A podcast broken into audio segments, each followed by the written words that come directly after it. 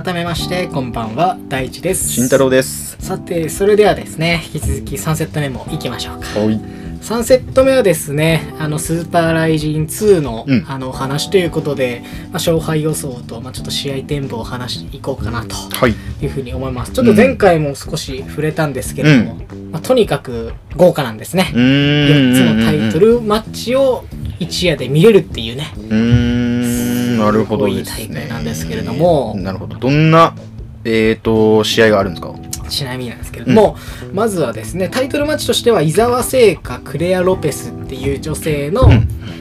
ちょえっと、女子スーパーアトム級タイトルマッチっていうのがまず1つ目、うん。で2つ目が、えー堀内恭司 VS えー新竜誠の、はい。えっと、ベラトールフライ級タイトルマッチ、うん。で3つ目が、えー朝倉未来 VS、えーウガール・ケラモフうん。のフェザー級タイトルマッチと、うんうんただねちょっと大会、あのー試合が変わったんやけど、うん。扇久保博正とフアン・アーチュレッタの、えっと、バンタム級タイトルマッチっていうところの、うん。この4つのタイトルマッチが一気に見れますよと。おおなるほど。いうのが今回。確かに有名な人いっぱい出てるそうそうそう有名な堀口教授とか、いろいろ聞いたことあるよね朝倉未うんまあ朝倉海が本当は出る予定やったけどね。ちょっと出れんくなったっていうのもあるんだけれども。なんで怪我した？そう朝倉海が怪我して本当はねこれタイトルマッチの多分メインイベントやったんやけど、うん。えっとね足の靭帯やってしまってなんかスパーリング中に、でそれで全治6週間から8週間みたいなので、うん。またメインすっぽかしてこれ2回目やけんね。あのメインすっぽかすの、えファンからすると結構もういい加減にしてくれよと。ー、なるほど。うん。もうなんかタイトルマッチ任せられんなみたいな、えー、まあそれぐらいでもがっかりするぐらいのそうそうそうそう。数字は持っとるよね。そうそうそうそうそう。そう、なるほど結構ねこれ目当てでチケット買った人もうん。結構おるって言うし、うそう。まあ、まずちょっとね最初ちょっとその話をしていきたいなと思うんやけど、うん。なんか本当やったら当初やったら、うん えっとこのアーチュレッタ対朝倉海の試合であれば、うんうん。俺はこうね朝倉海が2ラウンドで勝つんじゃないかなみたいなところはあって、うん。まあ、そもそもアーチュレッタってめっちゃ強いんやけうど、ーん。あんまりさ日本ではそこまで馴染みないやん。うんうんでもあのアーチュレッタっていうのはそのベラトール、うん。あの前回から結構話したその、まあ、ライジンとベラトールっていうのが、うん。まあ、仲良くていろいろ一緒に試合したりとか、あの一緒にこう興行したりっていうのはやっとるんやけどもともとそのベラトールのバンタム級のチャンピオンでした。と。で、えっと、現在あのバンタム級のしかもランキング1位で、うんあのーこれから話すの堀口教授日本最強って言われてる人がバンタム級でその3位とかまあチャンピオンにもなったけど、ん。5位の時に1位やったりみたいなことしたっけ、うんうん。結構やっぱ匹敵するぐらい強くて、うん。でそれだけ強い相手になん日本人で倒せるのは桜海だけじゃないかみたいなところはあったんやけど、まあちょっとねそう。で、まあ、試合展開としてはねあのーまあ、ちょっと膝蹴りとかで勝ってくれればなみたいな、うんなんかね前回その怪我して、まあ、うん。膝蹴りで勝ってっていうのはあったけど、うん。前まではこうボクシングに割とこう頼りがちなあうん。の朝倉海やったんやけど、うん。その怪我したことによって、まあ、総合格闘技をもう一回こう見つめ直していろんな技を増やして、イリーコーチっていう新しいフランス人のコーチが入ってきたことによって、うん。すごいなんかバラエバリエーションというか、ん。すごい増えて、まあ、強くなった。まあそうすることになってこう、まあ、余裕が生まれてっていうことで削ってくるこうアーチレッタに対して、まあ、2ラウンドで勝てたんじゃないかなみたいなところはあったんだけれどもまあダメですねと。うー。んなるほど。そうなんです。で変わった選手はこれもいいいいというか強い。いね、うん。いいけど、まあ、その朝倉海にも勝ったことあるし、うん。朝倉海と一勝一敗みたいなうん扇久保。なんやけれども、あのもうちょっと適正階級じゃないよっていうところで、うん。あの1個下げてフライ級うんにうん。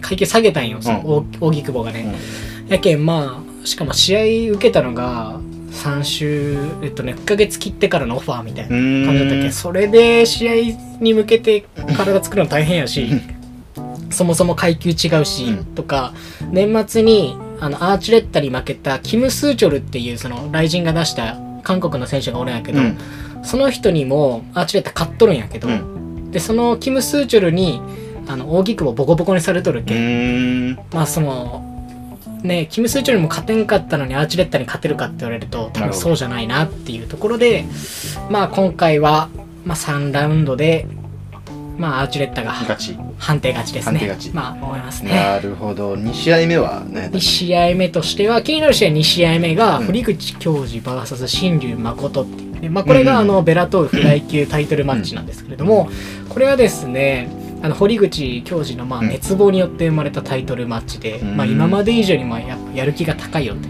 だってまあうんベルト作ってくださいよって言って堀口教授が、うん。じゃあ作りましょうって言ってできたのがこのまあタイトルマッチうんうみたいな、んこれはねちょっと5ラウン5ラウンドになるはずなんやけど、うんうん。おそらくね、まあ、3ラウンドで堀口教授が、まあ、一本勝ちするんじゃないかなみたいなうん。ところは思ってますうね。んでっていうのも、まあ、新竜誠も速くて、まあ、強さはあるけれども、まあ、堀口教授の力がに対して、まあ、あの速い出し入れにはこうついていけんかなと思うし、まあ、終始まあ堀口教授のペースで試合終わるよなと。うんであとはやっぱりこうねもともこう堀口教授ってフライ級が適正やったんやけれども、まあ、日本でフライ級がないけん、まあ、ちょっとバンタム級って1個上の階級でやってそれこそ朝倉海とかのうん。階級でやっとったんやけど、まあ、そこの選手ってやっぱり階級が重いけん一発何かあればあの堀口教授なんか出会い頭のパンチとかで倒せることもあったけれども、うん。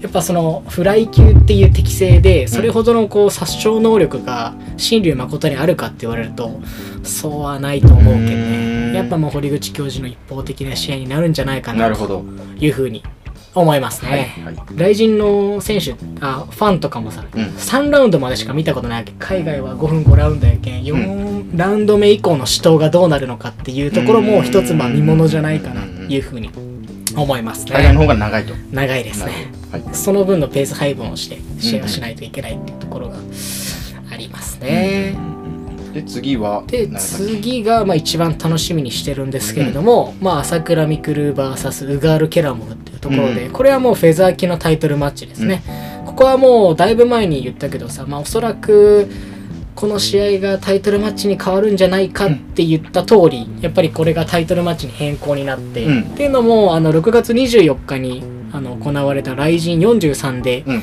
あの軽量オーバー当時チャンピオンやったそのクレベル小池が軽量オーバーになって王座剥奪になってその王座がいなくなりましたよみたいな、うん。でその試合で鈴木千尋が勝てばチャンピオンやったけれどもクレベルがやっぱ勝ってしまったけんフェザーのチャンピオン今空いてますよ。でそこを今埋めるためにこのケラモフと朝倉未来の試合がタイトルマッチになったよっていうような経緯があって、うん。まあやっぱりねこれはまあ3ラウンド僕は朝倉未来の KO 勝ちなんじゃないかなと思いますね。もう圧勝ってこと？いや圧勝結構削り合うと思うよ、けど個人的にはなんかすごいケラモフってもうめちゃくちゃ来るゴリゴリ来るわけよ、うん。に対してやっぱ朝倉未来ってどちらかというとその一歩引いてカウンターを狙いに行くスタイルなんやけれどもうーんそうなんそれが結構噛み合うと思うよね。うんうんやけん割と朝倉未来としては、まあ、ストライカー同士やけれども相性がいいような気はしてうん。ただまあ勝つ条件としては、まあ、ケラモフがすごいなんかラフファイトっていうけどちょっと汚いよね。なんかうん。目入れ指入れてきたりとか、ななんかパンツ引っ張ってきたりとか、結構なんかダーティーファイトみたいなのしてくるんやけど、うん。まあそれに付き合って熱く並んどければ、うん。まあ勝つんじゃないかなとうんうん。いうふうに思いますね。でまあその、まあ、どういう試合展開になるかっていうと、まあ、何年か前にやった朝倉未来とルイス・グスタボのこう試合が今雷神のオフィシャルチャンネルでも見れるけん、うん。それを見てもらったらおおよそ多分そういう同じような試合展開になるんじゃないかなと。うーんなるほど。ストライカー同士の戦いですね、になるんじゃないかなと。まあただまあこうかといって、まあ、テイクダウンテイクダウンのそのディフェンスっていうのがうん。ちゃんと朝倉未来ができていないと、あの斎藤裕の試合の1戦目みたいなうん。感じになってポイント取られて負ける可能性もあるけんそこは注意かなというふうに思っております。ほいほいほいほすごいなんか細かくというか 超なんかマニアックに 分析して話したんですけれども、しんちゃんがまあこの試合見たいなっていうのはありますか？今のこの3勝は3勝なんか朝倉海は確かに見たかったかもね。ねなんかこう格闘家っていう感じがあんませんくえないうんうんうん。そうねそうねそうね。ボクサーみたいな感じ。うん。フルスト地形が好きかなっていうので、確かに。なんか体つきとかもね、うん。なんか違うもんね。そうシュッとしとって。いやなんかこうバルキーな感じじゃないのうんがうんうんうん。俺は好きやけん。バルキーや、うん。いいねいいね。そう。まあ見たかったなっていうのはあるね。なんか朝倉海は好きいやねまあまあでもここでやってしまうのがこう、まあ、朝倉海なんだろうなみたいうなよく、まあ、皮肉で言われとるんやけど、試合は一流、うんでも管理は二流みたいな言われとるんやけど。結構やっぱスポカスケスポカスというか、うん。うんうんまあ怪我はつきものなんやろうけど、まあね大事な試合2回飛ばしたらまあそれはちょっともうお客さんの見る目も厳しくなるよねっていう、んなるほど。まあしゃあないっちゃしゃあないけどね、まあ人気度をそのなんていうの、うん。えっ、とバッシングの数でそうね。表してるとかもあるかもね。あるね。しょうもない人だったらそうもない。そうねそうねそうね。えー、だからこの朝倉海の人気がうんまあ裏返しや裏返しになってますよねみたいな感じか。まあその分楽しみが増えたと思えばまた先延ばしになったと思えば。まあいいんじゃないですかうーねんまあ今回は確かに見たかったかもしれない、ね朝倉海は。見たかったけど、うん。まあちょっと今回はあの会場には行かないのでペーパービューを、あの UNEXT で買って今回ね UNEXT だけでしかうん。見れんけんね、あのおペーパービュー買って。ーそう。まあちょっとね値段は高くて一般はね確かペーパービューだけど7700円してめっちゃ高いけどでも見るんやろねみんなそれで。見る。けどあのね29日までは安くちょっと買えるけん。まあ買える人は早く買うか、うんうん。ただまあ UNEXT もさ前ほら何回か前の回で熱熱弁したんで UNEXT の良さを。ねネクスト。まあ もちろんその AV を見れるしっていうのもあるけど、そのポイントが毎月入ってくるけんね、うん。そのポイントをうまく使ったらすごい安く見れるんでぜひね、まあ、これを機会に UNEXT にも入って見ていただけたらなというふうに思います、おい。じゃああの3セット目はちょっとまあすごいマニアックな大事な話だったんですけど、うんうんまあちょっと7月30日を楽しみにしてね、うん。いければなと思います、はい。じゃあ3セット目はこの辺り。はいありがとうございます